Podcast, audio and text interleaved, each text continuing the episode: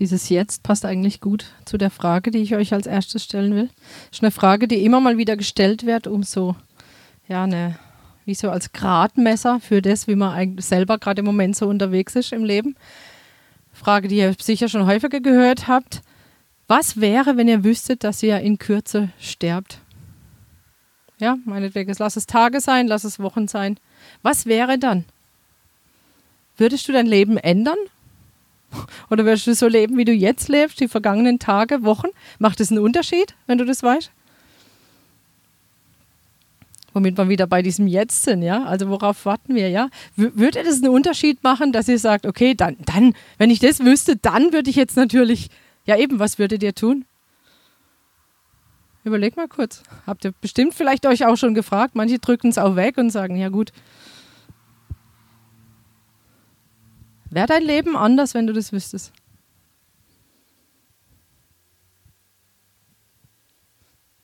Ich denke, der Heilige Geist redet jetzt selber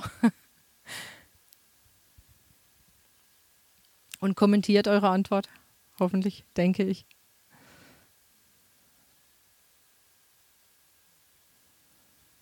Und die zweite Frage, die ich euch stellen möchte, ist, wenn ihr das wüsstet, dass ihr noch wenige Tage oder Wochen habt, was würdet ihr denen, die ihr liebt, die zurückbleiben, was würdet ihr denen mitgeben? Was für ein Vermächtnis würdet ihr denen mitgeben? Was denkt ihr, was für die wichtig wäre? Ihr Eltern, was würdet ihr euren Kindern noch sagen? Und ich meine jetzt nicht nur ihnen sagen, also sich versöhnen und ihnen sagen, ähm, dass ihr sie lieb habt oder sowas mit auf den Weg zu geben, sondern wirklich ein Vermächtnis, worauf sie achten sollen, was wichtig ist für ihr weiteres Leben. Was würdet ihr ihnen mitgeben? Oder ihr, die ihr vielleicht keine Kinder habt, aber Leute, die euch nahestehen, die ihr liebt, von denen ihr wollt, dass sie weiterkommen, dass sie wachsen, dass sie das Ziel erreichen. Was gebt ihr ihnen mit?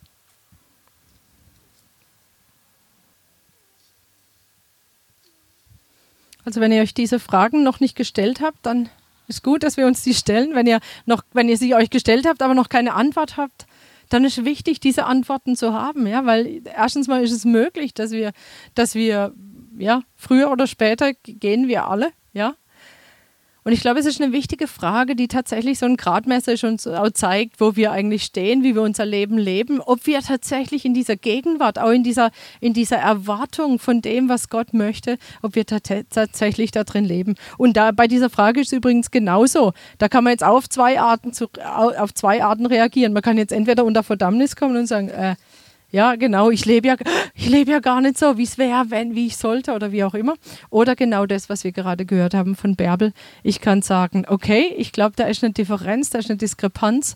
Und, aber ich will das, ja. Ich will wirklich in dieser Erwartung leben. Ich will, ich will in dieser Fülle leben. Auch jetzt, auch wenn ich das, auch wenn ich jetzt nicht unmittelbar vor dem Sterben stehe oder was auch immer.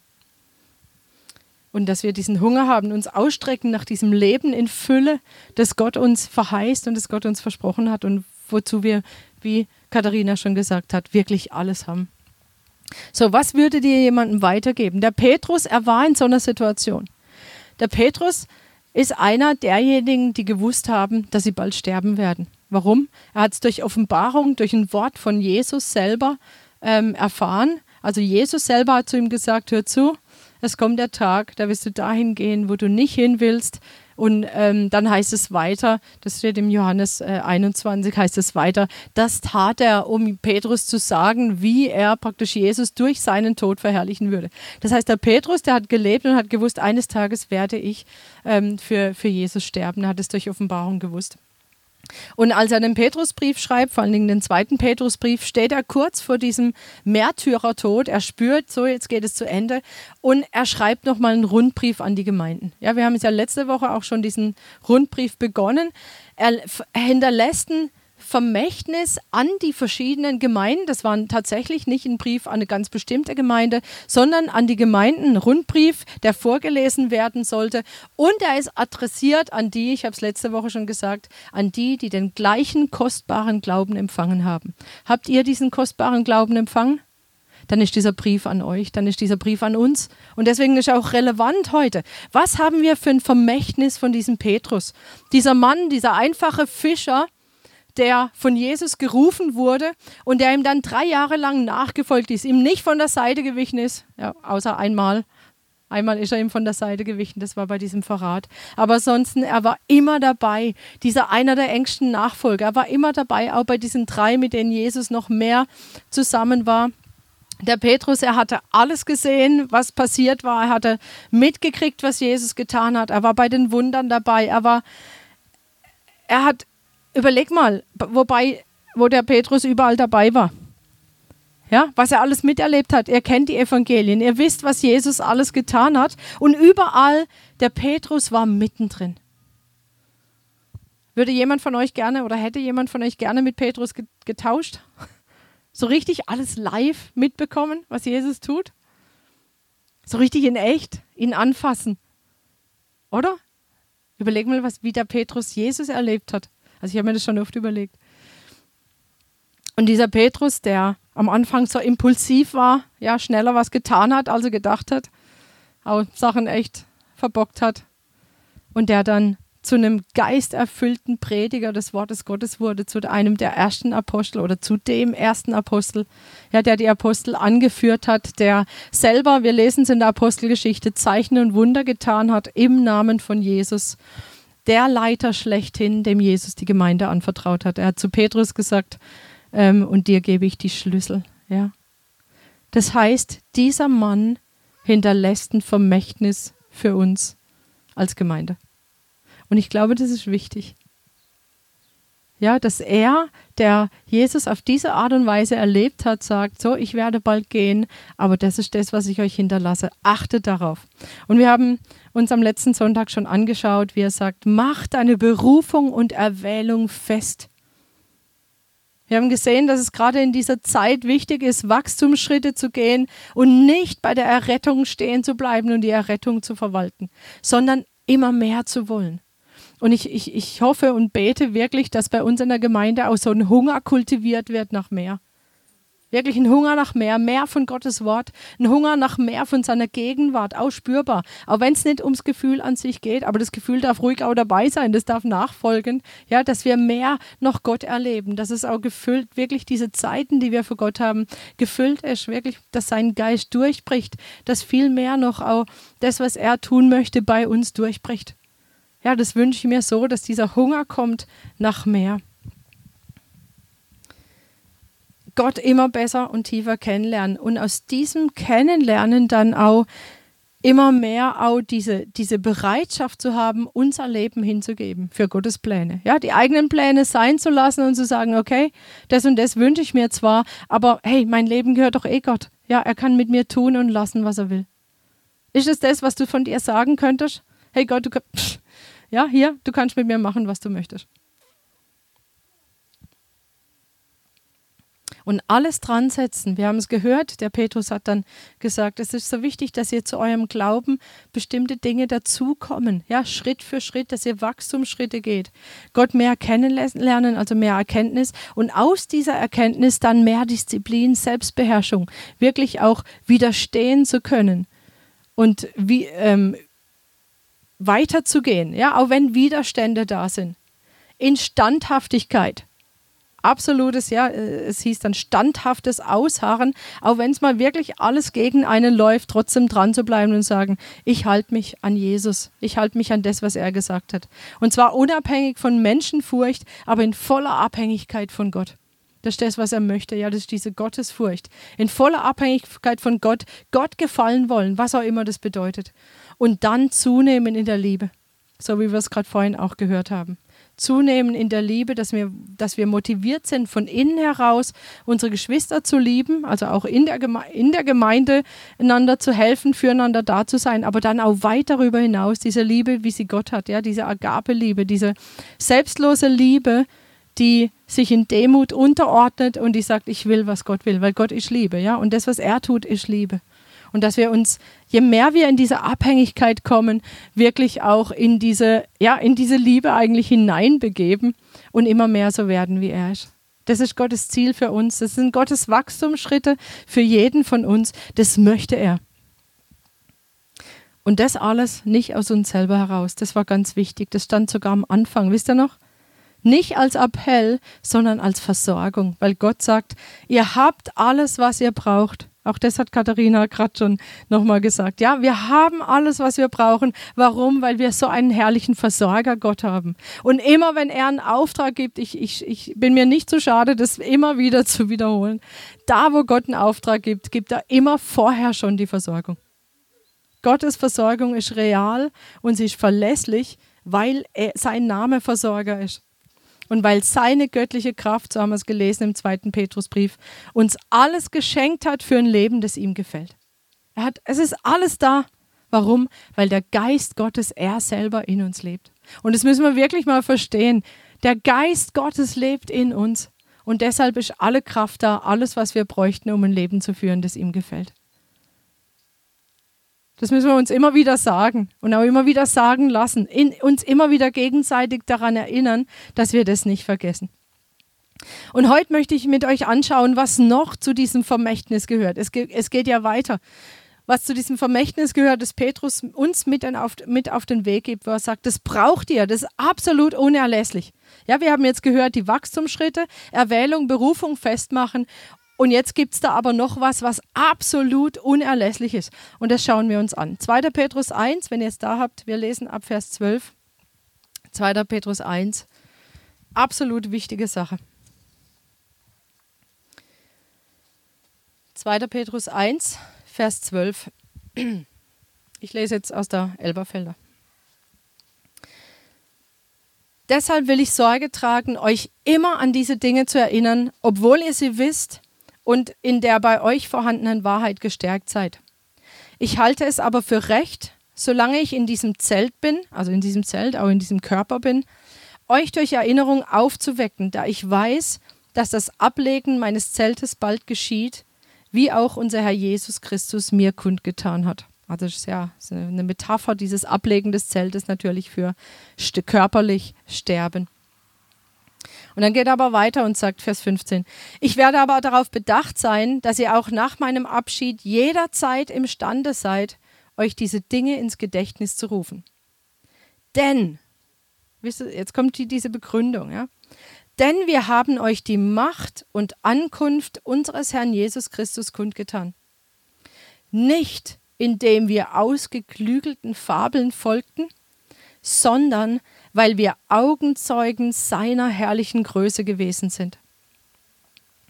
Denn er empfing vom Gott, dem Vater, Ehre und Herrlichkeit, als von der erhabenen Herrlichkeit eine solche Stimme an ihn erging. Dies ist mein geliebter Sohn, an dem ich Wohlgefallen gefunden habe.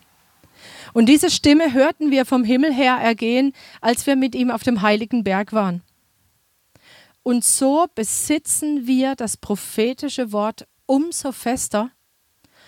Und ihr tut gut, darauf zu achten, als auf eine Lampe, die an einem dunklen Ort leuchtet, bis der Tag anbricht und der Morgenstern in euren Herzen aufgeht. Indem ihr dies zuerst wisst, dass keine Weissagung der Schrift aus eigener Deutung geschieht. Denn niemals wurde eine Weissagung durch den Willen eines Menschen hervorgebracht, sondern von Gott her redeten Menschen, getrieben vom Heiligen Geist. Das ist also das Vermächtnis, das Petrus uns mitgibt.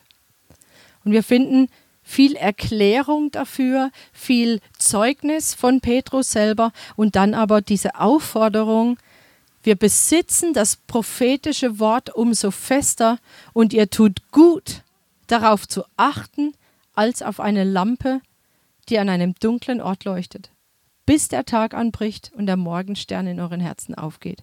Wir sollen also als Vermächtnis wirklich in dieser Zeit auf das prophetische Wort achten. Das prophetische Wort festhalten und darauf achten, wie auf eine Lampe, die an einem dunklen Ort leuchtet. Was ist denn mit diesem prophetischen Wort gemeint? Und wir müssen jetzt dran denken, wenn wir sagen, ja, das ist natürlich das Wort Gottes, das ist die Bibel, ja, das ist richtig. Der Petrus sagt es zu einem Zeitpunkt, da bezieht er sich ja auf die, Frisch, äh, auf die, auf die Schriften, ja, auf das prophetische Wort. Also sprich alles, was die alten Propheten, die ja die Apostel auch kannten, was da schon gesprochen wurde. Das ist das prophetische Wort. So, was wurde denn da besprochen in diesem prophetischen Wort. Da ist, da ist vieles drin. Aber wenn wir, wenn wir anschauen, was da drin ist, dann geht es ganz, ganz zentral um zwei Dinge. Und das ist das Kommen von Jesus. Und er hat es auch gesagt, das ist das, was wir euch verkündigt haben, Vers 16. Wir haben euch die Macht und Ankunft unseres Herrn Jesus Christus kundgetan.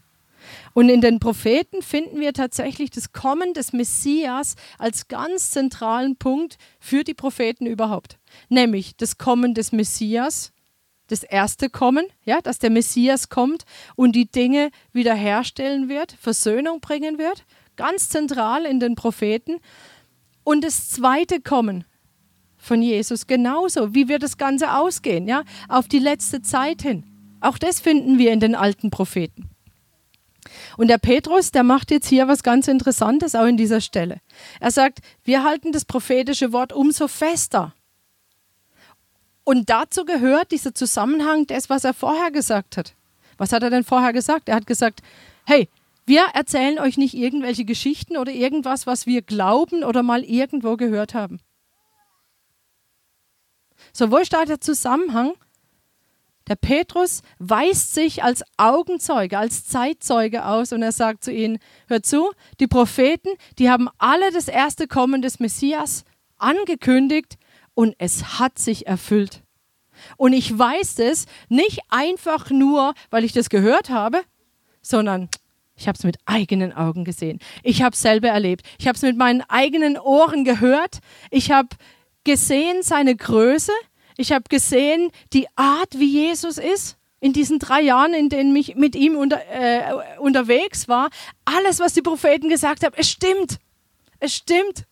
Ich habe die Wunder gesehen. Alles, was die Propheten gesagt haben, was dieser Jesus oder der Messias tun würde, dass Blinde sehen werden, dass Taube hören, dass Lahme gehen. Es ist passiert. Ich bin Zeuge davon. Ich habe es gesehen.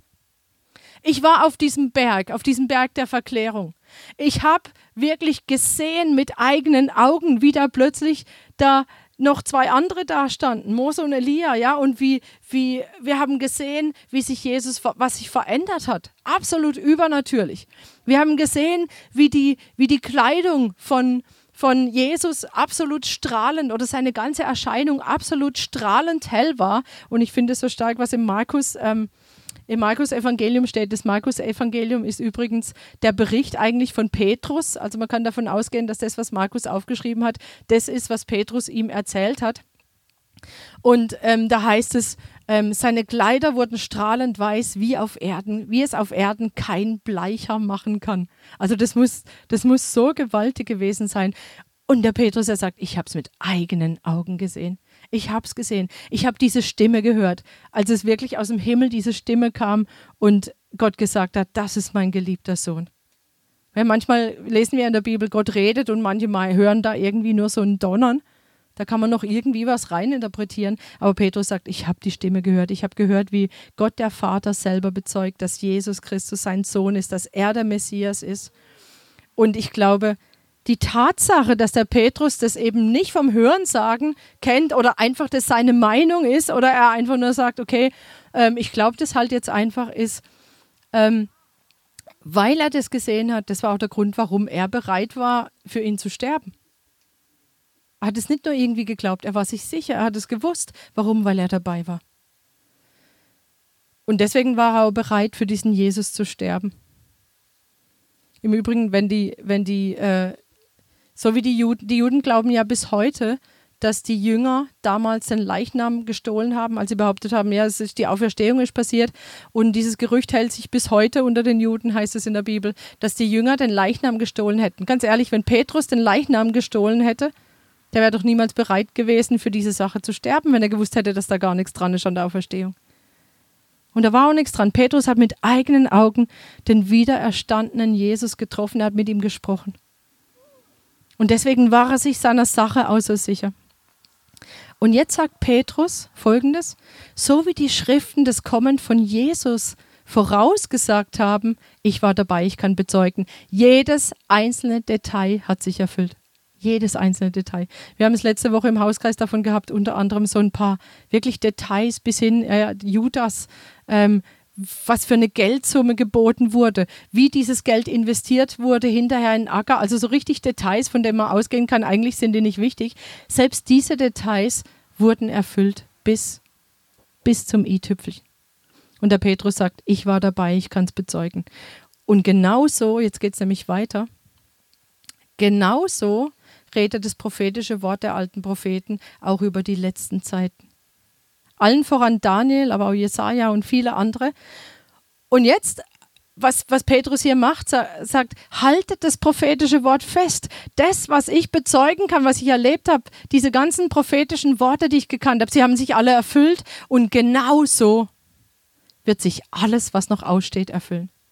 Das ist das Vermächtnis von Petrus, dass er sagt, ich bin Zeuge, dass sich diese ganzen Prophetien erfüllen. Und der Rest, er wird sich auch noch erfüllen. So, was ist dieses prophetische Wort, das noch aussteht? Wir wissen, was für Zeiten noch kommen. Ja, wir wissen das. Das ist im prophetischen Wort drin. Wir wissen, dass Verfolgung und Bedrängnis kommt. Das wissen wir auch. Und dass jeder, der eigentlich Christus von Herzen liebt und ihm wirklich nachfolgt, dass der auch Bedrängnis erleben wird auf die eine oder andere Art. Das steht alles im Wort drin. Wir wissen aus dem prophetischen Wort, dass Gemeinde abgesondert ist und dass sie wiederhergestellt wird. Dass sie wiederhergestellt werden soll, wirklich in diesen Plan Gottes zu kommen und nicht infiziert von allem Weltlichen, ja, sich gleich zu machen oder wie eine Firma zu fungieren oder, ja, die Leute, ja, man ist kulturrelevant bis zu diesem, äh, bis zu dem Punkt, ja, wo überhaupt kein Unterschied mehr ist zur Welt. Aber wir wissen, Gemeinde, sie wird wiederhergestellt. Wir wissen, dass auch wenn Bedrängnis kommt, dass eine Zeit der Ernte kommt. Der Hartwig hat es ja auch so äh, nochmal dargelegt. Ja, wir wissen, je mehr Bedrängnis kommt, je dunkler es wird. Wir haben hier auch, ja, achten als auf eine Lampe, die an einem dunklen Ort leuchtet. Also hier hören wir schon, dass er sagt, haltet das prophetische Wort fest, ihr braucht diese Lampe, weil es wird dunkel. Ja, es wird dunkler. Und deshalb wissen wir aber auch aus dem prophetischen Wort, dass selbst wenn es dunkel wird, dass trotzdem noch Herrlichkeit da sein wird und dass die Herrlichkeit aufstrahlen wird und Gnade da sein wird durch die Gemeinde in dieser Welt. Auch das sagt das prophetische Wort. Und schließlich natürlich das Finale, ja, dass Jesus wiederkommen wird. Und hier haben wir wieder die Ankunft von Jesus, dieses Wort, dass er kommt als Sieger. Und zwar diesmal nicht, um Versöhnung zu erwirken, das ist passiert, so lesen wir im Hebräer 9, ja, so wird auch der Christus, nachdem er einmal geopfert worden ist, um vieler Sünden zu tragen, zum zweiten Mal erscheinen. Und zwar ohne Beziehung zur Sünde. Und er wird denen zum Heil erscheinen, die ihn erwarten. So wir wissen, dass Jesus wiederkommt und dass es uns zum Heil ist, dass er uns zu sich nehmen wird. Und zwar ganz. Wir sind ja jetzt schon in ihm und er in uns. Aber es wird so ganz sein, so wie Petrus mit Jesus. So richtig so. So.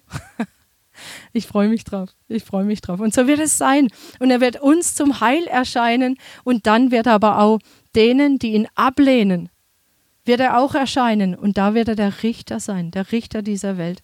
Auch das ist real, das ist Gott und das ist eine Realität und das müssen die Menschen wissen. Das müssen wir wissen, aber das müssen vor allen Dingen auch die anderen Menschen wissen. Alles vorhergesagt. Alles vorhergesagt. Durch die alten Propheten. So, warum sollen wir darauf achten? Ich denke, es ist auch ganz klar, wenn man das hört, ja, warum wir darauf achten sollen. Wir sollen Gott kennenlernen.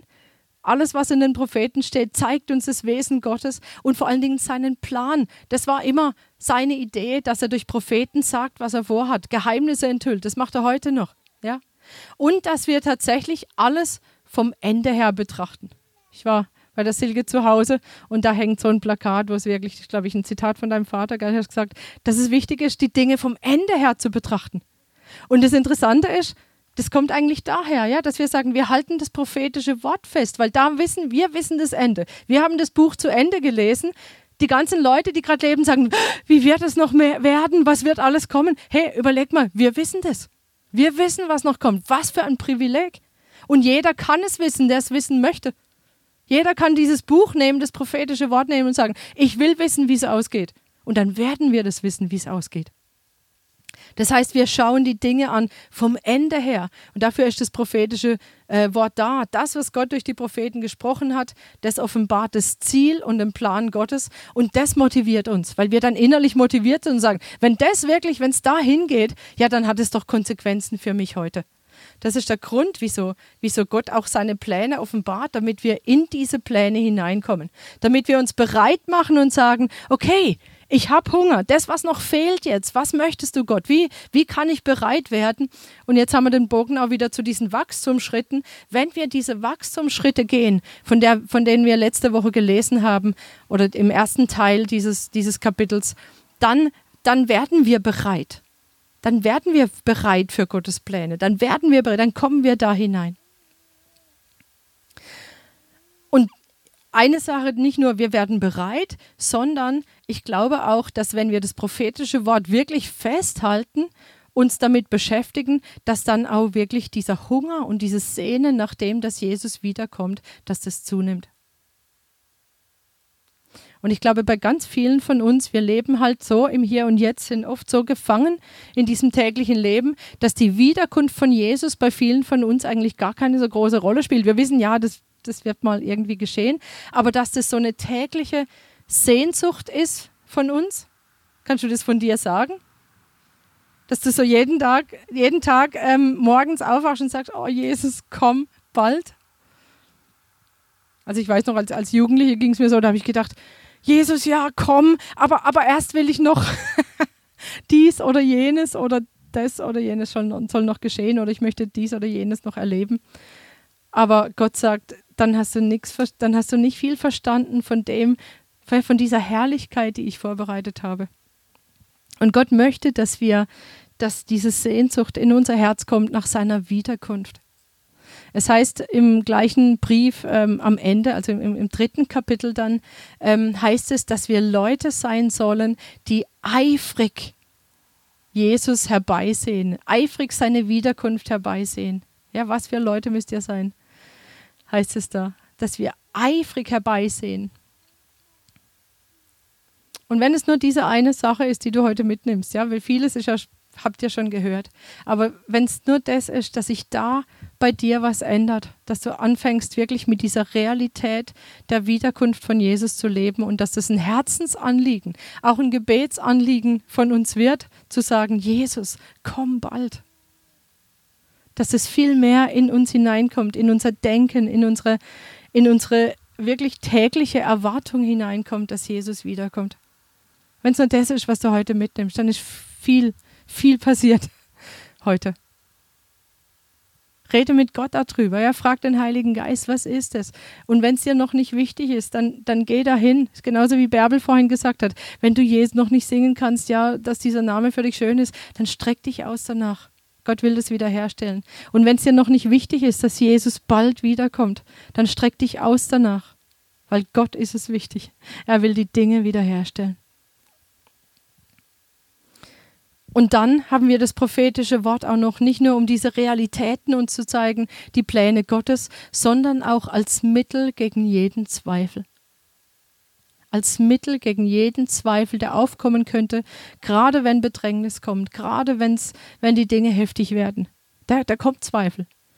Also mir kommt ja manchmal jetzt schon Zweifel. Ich weiß nicht, kennt ihr das auch? So, so, so ganz einzelne Momente, wo ich denke, gerade wenn ich, wenn ich so Dinge lese, oder was noch kommt oder diese Zeiten, dass ich manchmal dastehe und sage, hä, wieso kann ich das glauben? Kennt ihr das? Weil das so, was hat mal der, ich glaube, der, der Ingolf Elsel hat mal gesagt, das ist eine, eine Unverschämtheit für den, Dial äh, für den Intellekt oder ein Affront für den, für den Intellekt, ja. Und manchmal sitze ich schon da und sage, krass, dass ich das glauben kann, aber ich glaube es. Oder, oder ich, ich, ich denke, ist es wirklich wahr? Ist es wirklich wahr? Und es gibt so einzelne Momente. Und da, auch dafür haben wir das prophetische Wort. Und wir können sagen, okay, der Petrus hat es mit eigenen Augen gesehen. Wir haben hier eigentlich eine zweifache Bekräftigung. Ähm, hier heißt es, Vers 16 bis 18, der Petrus bezeugt, ich habe es gesehen, dass sich diese ganzen Details erfüllt haben. Und deshalb werden sich, wird sich alles andere auch noch erfüllen. Das ist eine Bekräftigung. Und die zweite Bekräftigung, die steht am Ende in dieser Passage, nämlich Verse 20, 21. Das sagt er, indem ihr dies zuerst wisst. Das heißt, er sagt, ich sage euch jetzt was. Es ist wichtig, dass ihr das wisst, nämlich, dass keine Weissagung der Schrift aus eigener Deutung geschieht. Denn niemals wurde eine Weissagung durch den Willen eines Menschen hervorgebracht, sondern von Gott her redeten Menschen getrieben vom Heiligen Geist. Das heißt, er sagt, es geht hier nicht um Menschenmeinung. Es geht nicht darum, dass irgendjemand sich vorstellt, wie es einmal sein wird, sondern er sagt, alles, was die alten Propheten gesagt haben, auch über die letzten Zeiten, genauso wird es eintreten, weil das der Heilige Geist ist, der es inspiriert hat. Und wenn der Heilige Geist in uns ist, was wird er denn tun? Er wird uns an diese ganzen Worte erinnern und er wird uns in die Wahrheit führen. So, unser, wenn wir das prophetische Wort festhalten, sorgen wir auch dafür, dass der Heilige Geist uns lehren kann, wirklich über das, was noch kommt, und er bezeugt uns die Wahrheit.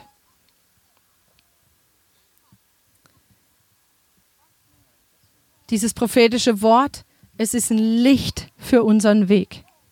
Es gibt so viele Meinungen, die uns bedrängen, so viele Haltungen, so viel, was man jetzt tun sollte. Aber das Licht für unseren Weg ist das prophetische Wort. Und wir kennen auch diesen Vers ganz gut, die viele von uns, da gibt es auch einen direkten Lied, das so vertont wurde, aus dem Psalm 119, wo es heißt, Dein Wort ist meines Fußes Leuchte und ein Licht auf meinem Weg.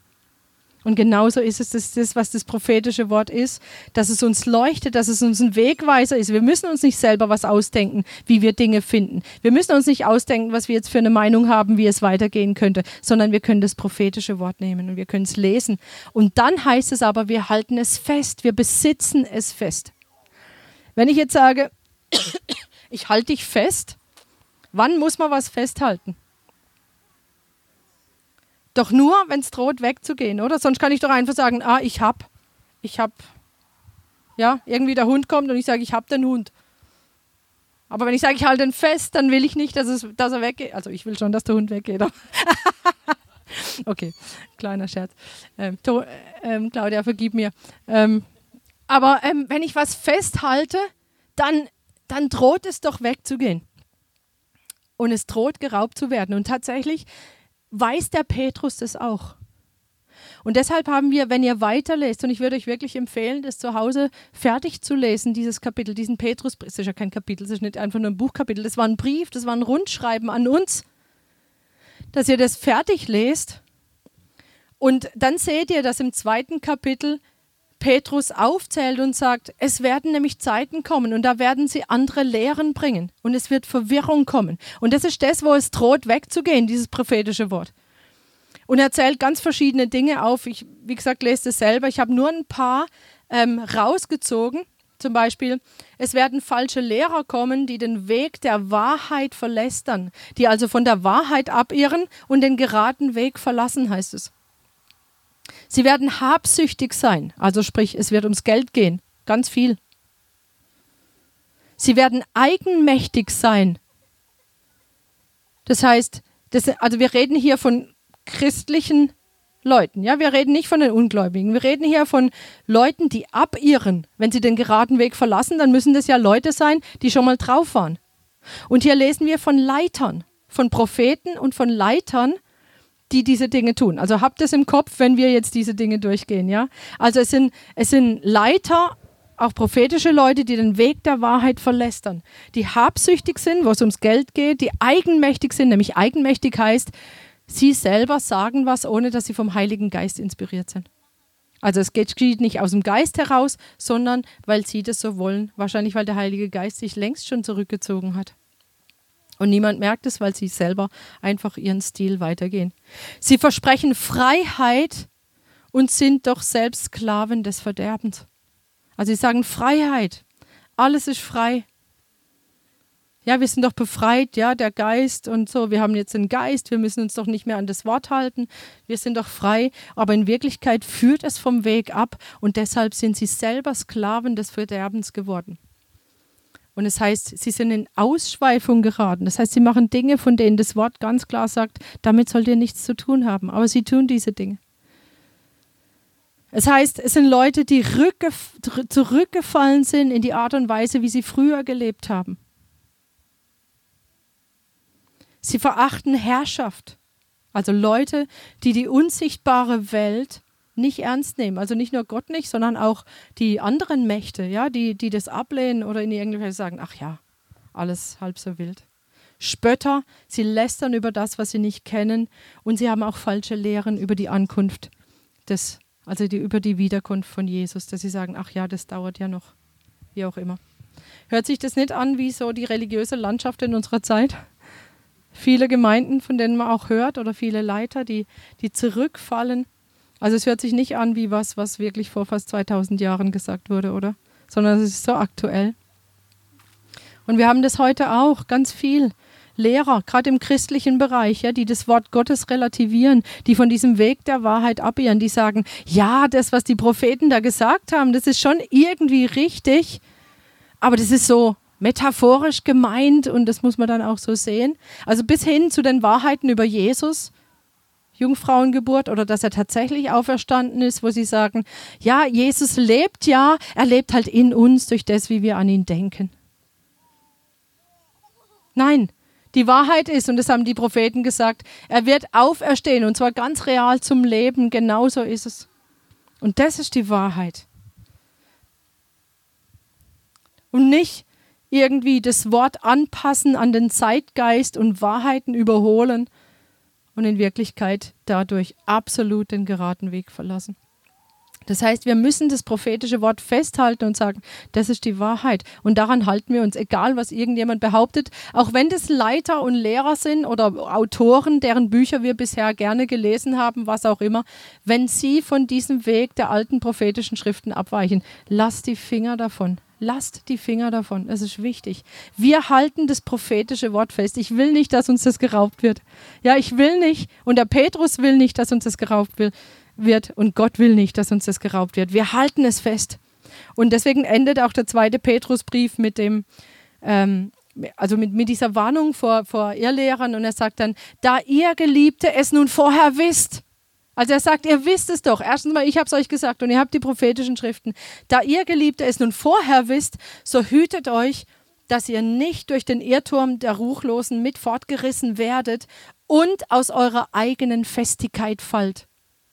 Das heißt, Gott möchte, dass wir in Festigkeit sind und tatsächlich sein Wort für bare Münze nehmen. Und dann geht es weiter, wachst aber in der Gnade und Erkenntnis unseres Herrn und Retters Jesus Christus.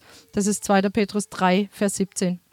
Da ihr Geliebte es nun vorher wisst, also ihr Geliebten, ihr Geliebten, ihr wisst es vorher.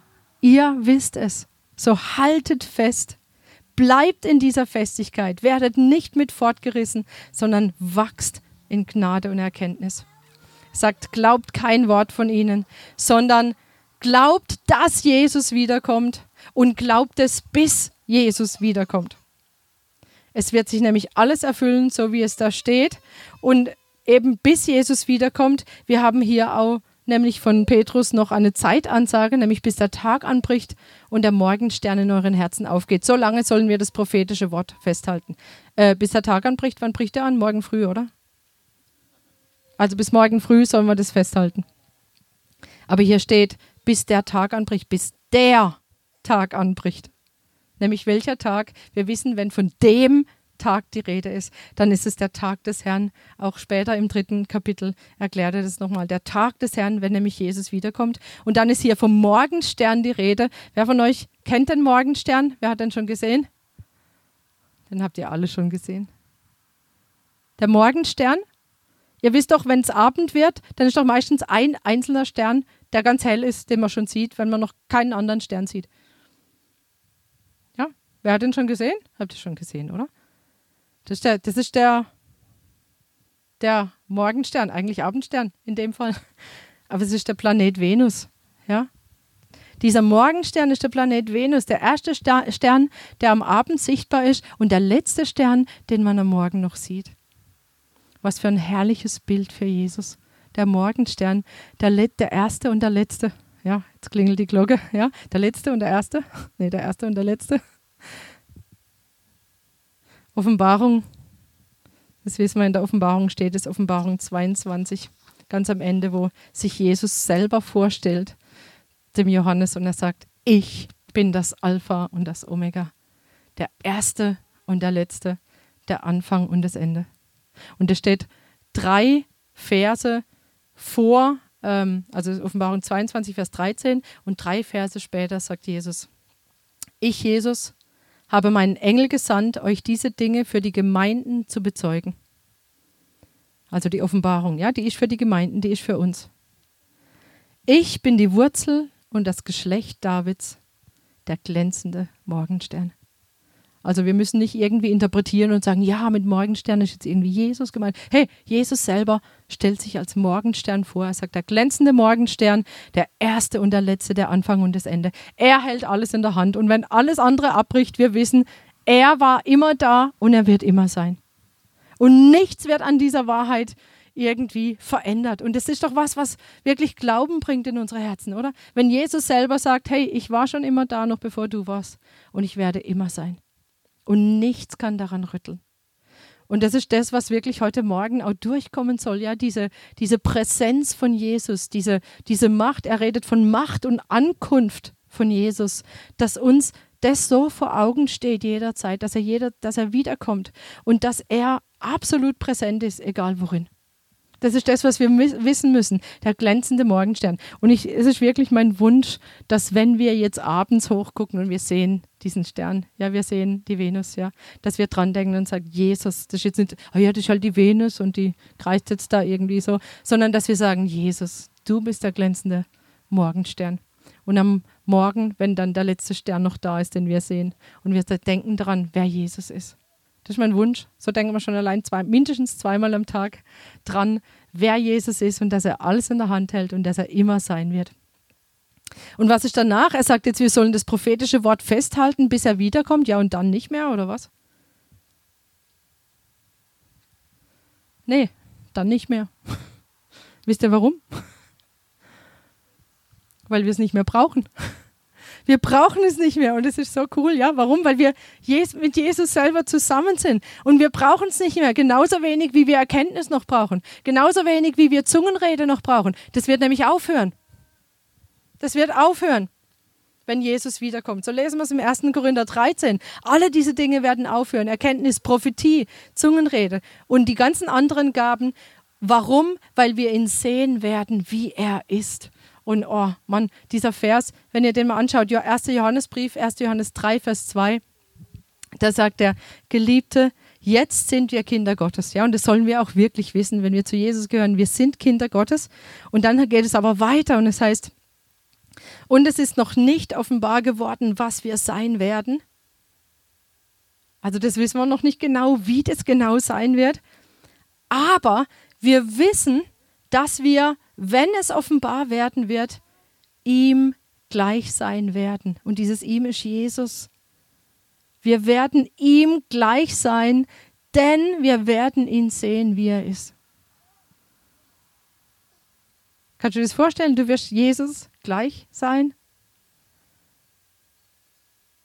Und du jetzt denkst so, ich? Na, kann ich mir jetzt gar nicht vorstellen. Hey, das ist das, was das prophetische Wort sagt. Wir werden ihm gleich sein. Wenn das keine Motivation ist, dann weiß ich nicht, wirklich dahin zu kommen. Wir werden ihm gleich sein. Und deshalb brauchen wir dann das prophetische Wort nicht mehr. Aber bis dahin brauchen wir das prophetische Wort. Und wir müssen es festhalten. Genauso wie wir Erkenntnis brauchen. Genauso wie wir Zungenrede brauchen. Aber wenn der ein oder andere von euch denkt, wie ich manchmal auch denke, wozu soll das denn bitte gut sein? Das ist ja so komisch. Oder manche, so bin ich aufgewachsen, gesagt haben, ja, das hat alles aufgehört, Prophetie, Zungenrede, so steht es ja im 1. Gründer 13. Es wird aufhören, aber es wird dann aufhören, wenn Jesus wiederkommt, weil wir es dann nicht mehr brauchen. Aber bis dahin wird es noch eingesetzt, weil Gott selber, und selbst wenn wir es komisch finden, Gott selber diese Gaben eingesetzt hat für die Gemeinde, damit sie wächst und aufgebaut wird. Und deshalb haben wir das auch zu akzeptieren. Und nicht nur zu akzeptieren, sondern vielleicht auch, wenn wir anfangen, in die Spur Gottes zu gehen, auch zu lieben und zu schätzen und den Wert zu erkennen, der darin liegt.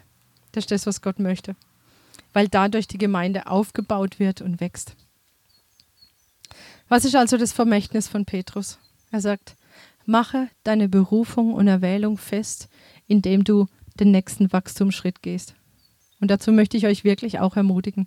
Geh den nächsten Wachstumsschritt, was auch immer, wo auch immer, an welcher Stelle du dich gerade befindest. Geh den nächsten Schritt. Wenn du nicht weißt wie, dann hol dir Hilfe von Geschwistern, die vielleicht einen Schritt weiter sind oder von denen du denkst, dass sie einen Schritt weiter sind.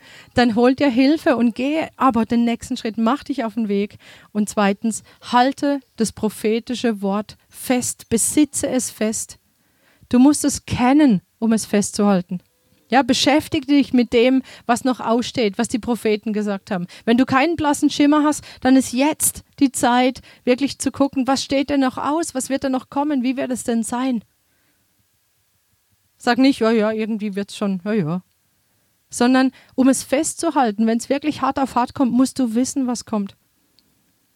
Und dann nutze die Zeit, bereite dich darauf vor, lebe diesen Auftrag von dem, was Gott dir sagt. Lass dich nicht beirren oder vom Weg abbringen von irgendwelchen Meinungen, Lehrern, die das anders interpretieren. Ich meine, der Paulus ist ja schon relativ krass. So ganz, der Petrus warnt zwar auch davor, nicht abzuirren. Der Paulus sagt, wenn irgendjemand anderes Evangelium predigt, der sei verflucht. Ja, sogar.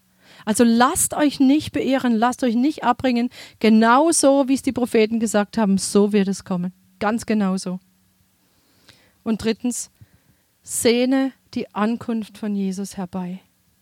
Und wie gesagt, und wenn es nur das ist, sehne die Ankunft von Jesus herbei. Dass das wirklich eine Realität in deinem Leben wird und zwar eine tägliche. Genauso immer, wenn du diesen Morgenstern siehst, dass du sagst, Jesus, komm bald komm bald. Und ich, ich bete echt, dass es nicht nur bei uns als Einzelnen so eine, so eine Sehnsucht wird, sondern auch für uns als Gemeinde. Dass wir wissen, wohin wir gehen, dass wir wissen, dass wir ihn erwarten, dass wir wirklich in dieser Erwartung leben von dem, wer Jesus ist und was er vorhat. Das wünsche ich uns allen und ich, ich, ich möchte jetzt wirklich auch, dass wir, dass wir ja, uns danach ausstrecken. Und dass wir eine Zeit nehmen, in der wir, in der wir beten, dass das, was im Himmel geplant ist, dass es hier auf der Erde kommt, dass sein Wille geschieht, auch in unserem Leben, dass wir dieses Vermächtnis nehmen und festhalten. Und ich würde das ganz gerne so machen, ihr wisst, Gebet ist der Treffer. dass wir uns Zeit nehmen jetzt zum Gebet. Ihr könnt in zu zweit, zu dritt, zu größere Gruppe zusammenstehen, beten, dass wir immer mehr wirklich diesen Blick haben für dieses prophetische Wort, dass Jesus wiederkommt und alles, was wir, es hier einfach in dieser Stelle auch genannt war, ja, dass wir diese, diese Zuversicht kommt, diese Gewissheit, dass sich alles genauso erfüllt, wie Gott es geplant hat. Und dass wir auch einen Hunger bekommen, die prophetischen Schriften kennenzulernen, dass wir wissen, was kommt und so weiter. Ich denke, der Heilige Geist, der wird euch leiten in dem Gebet. So, geht in die Vollen. Herr, ich danke dir dafür, dass du absolut real bist und dass dein Zeugnis wahr ist. Und so danke ich dir jetzt wirklich auch für alles, was du jetzt tust, Heiliger Geist, indem du jetzt auch in, der, in den kommenden Minuten, Stunden, Tagen, Wochen, Monaten, Jahren, dass diese Gewissheit immer stärker wird und stärker wird und bekräftigt wird durch das, was wir hören von dir und was wir, ja, wie wir gelehrt werden von dir, Heiliger Geist. In Jesu Namen. Amen.